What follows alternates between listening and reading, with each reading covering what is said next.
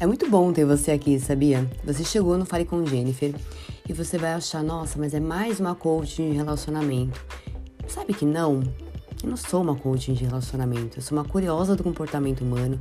Eu usei a pandemia para mergulhar um pouco na mente dos homens, entender como é que ela funciona.